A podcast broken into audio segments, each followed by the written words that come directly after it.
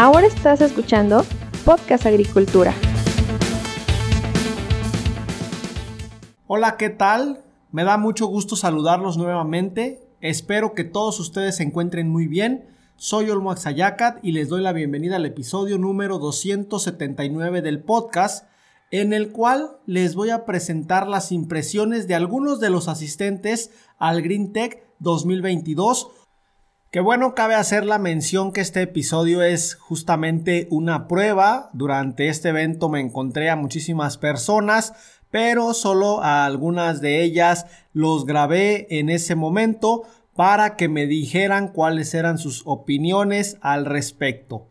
Cabe mencionar que en el evento había muchísimo ruido de fondo y aunque he tratado de pulir lo más posible el audio, todavía se sigue escuchando un poco. Entonces, no es la calidad que me gustaría, pero se escucha la opinión de las personas que entrevisté.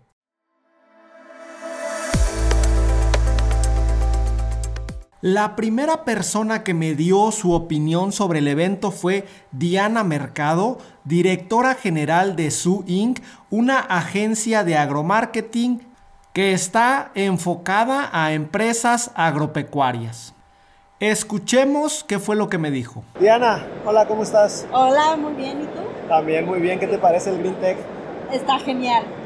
De hecho, pues, hay un montón de ruido de gente, muchos tomadores de decisión, así que podemos ver amigos, está increíble. Excelente. ¿Tú que has visitado otro tipo de expos, qué es lo que ves que diferencia al Green Tech? Yo creo que las, obviamente las empresas que están, pero el ambiente se siente mucho más tecnológico, más innovador y en otras pues es casi por los mismos temas, pero es, en este se da un twist a que, oye, estamos pensando diferente, queriendo o no, disrumpir. Como que aquí se ven empresas más tecnológicas en comparación con otras eh, expos, es lo que yo he visto. Vienes aquí representando o trayendo a dos empresas, ¿cuáles son? Sí, estamos apoyando en toda la difusión, comunicación a Ispatec y a Molière que ellos justamente son empresas de tecnología muy innovadoras para la industria eh, y ayudar a optimizar y a, ser más productivos a todos los del campo. Ok, eh, ¿cómo es que tú traes a estas empresas? O sea, ¿cómo tú entras a traerles sus redes, a hacerles este marketing? ¿Qué nos puedes hablar sobre tu empresa? Imagínate que ambas empresas no son mexicanas son, una es de España y otra es de California. Entonces, justamente es la necesidad. Dijeron, oye, es que nadie nos conoce en México, necesitamos invertirle en todo lo que nosotros llamamos marketing, pero eso no es nada más que darte a conocer. ¿Estás de acuerdo? O sea, en términos de, de, de campo, es dar a conocer a estas empresas. Entonces, una manera es en eventos como aquí, pues, tenemos stand, tenemos ponencias, otra manera es en redes sociales, otra es a través de podcasts, webinars. Entonces, bueno, es un conjunto de acciones que posteriormente nos ayudan a, todo esto de, de mercadotecnia. ¿Y cómo es que empresas que no son de México los encuentran y les dicen, hey, quiero que me lleves el marketing o que me des a conocer en México? Y, y también te quiero preguntar, eh, en este sentido, ¿qué campo de acción hay todavía de empresas que están fuera de México que quieran entrar? ¿Sí hay bastantes todavía o no? Ah, sí, de hecho cada vez más. Ahorita, y no sé si te has dado cuenta, pero justamente en GreenTech hay mucho holandés, hay mucho extranjero, entonces dices, oye, ¿en qué momento salieron todos estos europeos? Porque te quedas asombrado. Entonces sí, todavía hay mucho más campo. De hecho, al contrario, México se está haciendo en un país todavía que llama la atención por, lo grande que es y, la mentalidad que está teniendo el productor hoy en día. Eh, hablábamos con un holandés y dice, México no era lo que yo esperaba en cuanto a que estamos muy occidentales, ¿no? O sea, que no estamos en, carrozas, que no traemos caballos. claro, o sea, ya se están dando cuenta que, que México es un, un jugador agrícola muy, muy importante, entonces están entrando nada, ¿cómo nos conocen? Pues esto, digo, al final del día es, es chiquita nuestra industria, entonces nos una, una empresa nos vio en redes sociales justamente y nos contactaron directamente y otro es por boca en boca y de que, oye, conoces a Diana, no, ah, te la presento, ella nos puede ayudar y así es como se va. Que el networking en nuestra industria es súper importante, ¿no? Porque alguien que acabas de conocer conoce a la persona que tú vas a querer conocer en el futuro. Entonces, en temas de networking, ¿qué recomendaciones darías como generales? Dame dos, tres puntos para mejorar el networking de un profesionista agrícola. Pues hay, de dos. Si estamos presencial, o sea, si ahorita como nos estamos viendo, literal es difícil con el cubrebocas, pero sonríe. O sea, lo, digo, nadie, va a ver tu cara, pero lo más amigable es, oye, sonreír y preguntar casual qué hace, ¿no? O sea, ve a los stands y pregunta, muestra interés. Y eso eventualmente te hace la bolita de nieve. Y pero también puedes hacer networking digital. Imagínate que yo estaba en un evento literal, puse una foto que estaba en el evento y atrás de mí estaba un chico que jamás en la vida lo había conocido y me dice, oye, acabas de subir una foto y conectamos por LinkedIn, por LinkedIn, soy fulanito y ya me escribió, ¡ah, sí, En el mismo lugar. No manches, estábamos en el mismo lugar, pero fue digital. Entonces, otra recomendación, si están en los eventos, usen el hashtag, taguen a, los de los eventos, pongan fotos de su stand, que eso ya estoy viendo mucho. O sea, en tiempo real, la gente está diciendo, estoy aquí, eso también aporta. Y, y, y eso de networking digital responde a todo. Da likes, ¿no? responde a los comentarios que te hacen, porque si no es como que, oye, te, hablas a la pared. Ajá, ándale, o sea, te saludo y no me hiciste caso. Pues no. Oye, Diana, eh, en esta cuestión de representar de alguna manera empresas de este tipo, de este sector, me imagino que conlleva cierta responsabilidad. Ustedes, eh, como empresa, cuando llega alguien y les dice, quiero trabajar con ustedes, ¿cuál es el proceso? Porque no creo que de la noche a la mañana, o sea, de hoy a mañana diga, sí, ya tenemos sus redes, o, no sé si esa confianza, ¿cómo surge? Sí, pues primero tenemos que acordar cuáles son los objetivos, o sea, qué es lo que espera realmente la empresa para ver si les podemos ayudar, porque tal vez ni siquiera somos fit para ellos. Ya que determinamos, oye, estos son los objetivos, hacemos el plan de acción tal cual, con pasos muy, muy claros de lo que ellos van a hacer y nosotros vamos a hacer. ¿Qué tiene que hacer la empresa? Pues darnos el material, o sea, decirnos de qué se trata lo, que vamos a publicitar, oye, darnos casos de éxito, platícanos un poquito de quiénes son tus clientes y ya nosotros nos encargamos en hacer todo el contenido. Así es más o menos como, cómo funciona, mucha revisión y no te creas, los clientes son difíciles que nos piden resultados, entonces nos están monitoreando con, con KPIs, con métricas, así de, a ver, ¿a, cuántos contacta, cuántas empresas contactamos este mes? ¿Cuántos dejaron el correo? ¿Cuántos engagement o cuánta interacción tuvimos en lo digital? Entonces, todas esas métricas al final del día ayuda para generar la confianza que el cliente necesita. Claro. Diana Mercado, directora general de Swing, muchas gracias. A ti, muchas gracias. El siguiente comentario es de Joel Hernández, quien actualmente es director comercial de la Sociedad Mexicana de Especialistas en Agricultura Protegida, mejor conocida como SMEAP. Hola Joel, un gusto verte por aquí en el Green Tech. ¿Cómo ves este evento? Eh, Muchas gracias, Olmo. Pues mira, eh, creo que este evento cada año va, va teniendo más importancia, va generando más audiencia.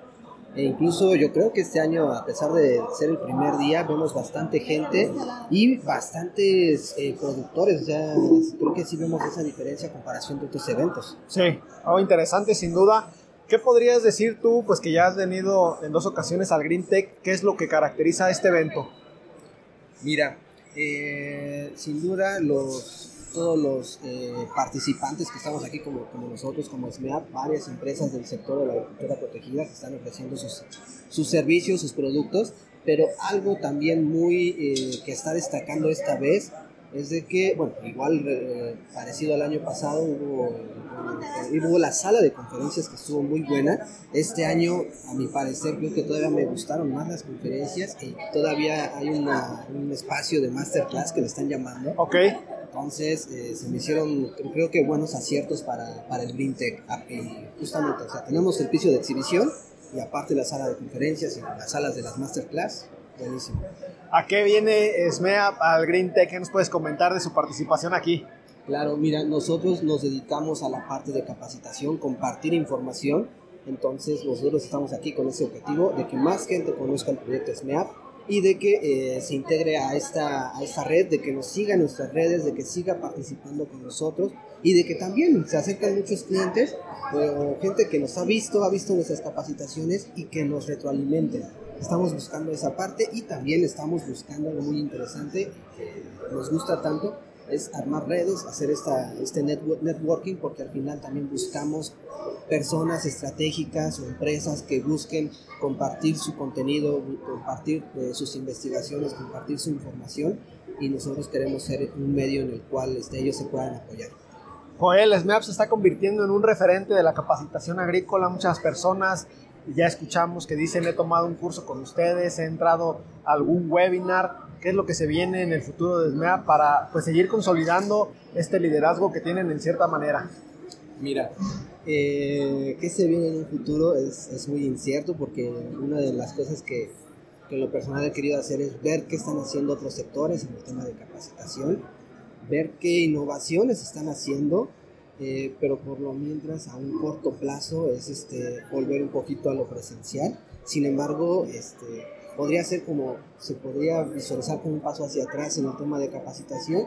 Sin embargo, tenemos que estar muy, muy abiertos en cómo incorporar las nuevas tecnologías o lo que hicimos en esta, en esta temporada de pandemia, de llegar a bastantes personas, pero ahora con el tema presencial.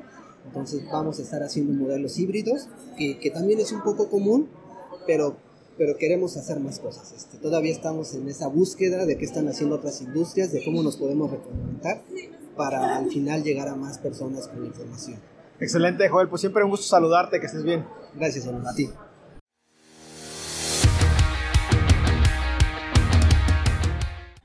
La siguiente persona que nos da sus impresiones sobre el evento es Niels Schillinghout de la empresa Molière que se dedican a la venta de equipos para la generación de nanoburbujas. Y de hecho, si quieren saber más sobre esta tecnología, los invito a que escuchen el episodio número 276, donde Niels nos explica todos los pormenores de las nanoburbujas. De igual manera, se me pasó comentarles, si quieren escuchar más de Diana Mercado, en el episodio número 235 nos habló sobre la importancia actual y las perspectivas del agromarketing, Mientras que Joel Hernández fue la primera persona que entrevisté yo en este podcast y para escuchar más sobre él hay que ir al episodio número 36. ¿Qué tal Nils? ¿Cómo estás? ¿Cómo te ha ido aquí en el Green Tech? Todo muy bien, muchas gracias y es un evento bastante interesante aquí. Es que hay muchas empresas de alta tecnología y es perfecto para nosotros también. Entonces eh, es muy bueno clúster de, de, empresas con los mismos tipos de alta tecnología y hablamos de la, horticultura, niveles, entonces muy bueno. Ok, en términos de clientes potenciales, ¿sí es un evento donde ustedes puedan encontrar lo que necesitan? Sí, yo creo que sí. De hecho, es que no hay mucha gente pasando por el stand, pero la gente que pasa sí tiene interés verdadero y están clientes potenciales, entonces eh, yo creo que voy a sacar muchos leads. Ok, qué bueno que mencionas lo de la tecnología porque al final Molear es una empresa de alta tecnología. O sea, están enfocados a un sector que puede pagar esta tecnología y que puede obtener un gran resultado. ¿Qué nos puedes comentar sobre Molear? Sí, Molière es una empresa de Estados Unidos y nosotros nos dedicamos al desarrollo de tecnología de nanoburbujas. Eh, con nanoburbujas podemos ayudar a los clientes a oxigenar su agua, oxigenar la zona raíz de la planta y sacarlos, uh, ayudarlos a sacar más rendimiento de su planta, suprimir enfermedades uh, sin el uso de químicos. Entonces es una, bastante, una tecnología bastante innovadora y uh, muy interesante para gente que está buscando el, último, el próximo paso en mejorar su sistema de irrigación. Interesante, entonces podemos decir que es una tecnología también altamente sustentable por el hecho de que no se ocupa algún químico. Correcto, sí. Lo único que ocupamos es oxígeno, que obviamente ya está disponible en todos lados el aire. Entonces, eh, y de hecho podemos ayudar a los clientes a eliminar o disminuir el uso de químicos.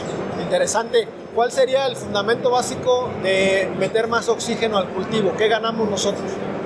Lo más importante es que las raíces de la planta necesitan oxígeno para crecer bien y para ayudar a la planta a absorber sus nutrientes. Entonces, es lo más importante pero además nosotros también usamos nanoburbujas que con sus características físicas también ayudan, por ejemplo, a disminuir algas, quitan biopelícula y mejoran la calidad del agua en general. Excelente, Nil. Muchísimas gracias y que tengan éxito. Gracias a ti.